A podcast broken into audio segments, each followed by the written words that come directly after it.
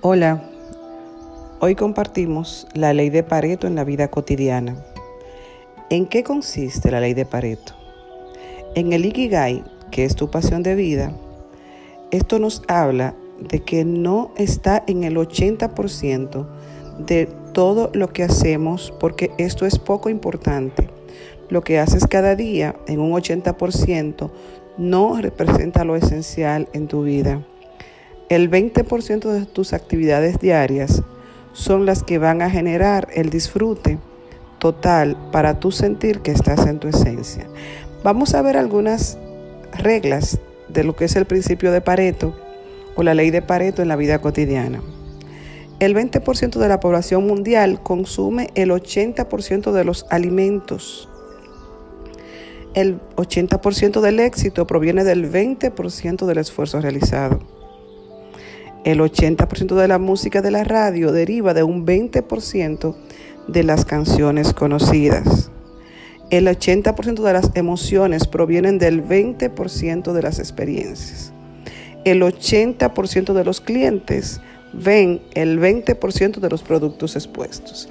Esta ley se cumple en muchas disciplinas y en los diferentes ámbitos de tu vida.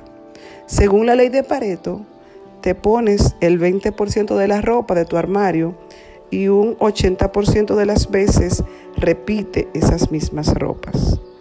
El 20% de los problemas que nos preocupan son importantes, el 80% no lo son. El 20% de las personas que te rodean te producen el 80% de tu satisfacción personal. El 20% de lo que haces te produce diversión y satisfacción personal. El 20% de tus ocupaciones genera el 80% de tus ingresos. Es por eso que yo te voy a preguntar en el día de hoy, ¿estás tú en tu 20%? ¿Realizas tú las tareas necesarias para lograr objetivos programados? Haz un análisis de tu vida. En la actualidad, luego de llenar estas preguntas, luego elige eliminar y mejorar aquello que aporta menos a tu vida. Cuando hayas terminado el ejercicio, responde esto. Yo estoy en mi 20%.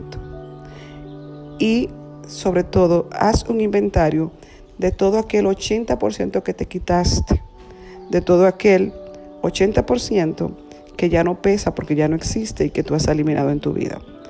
Y quédate con el 20% que produce y genera ganancias en tu vida y elimina ese 80% de sobrepeso en tu equipaje para que tu vida fluya de manera rápida hacia tus metas y tus sueños.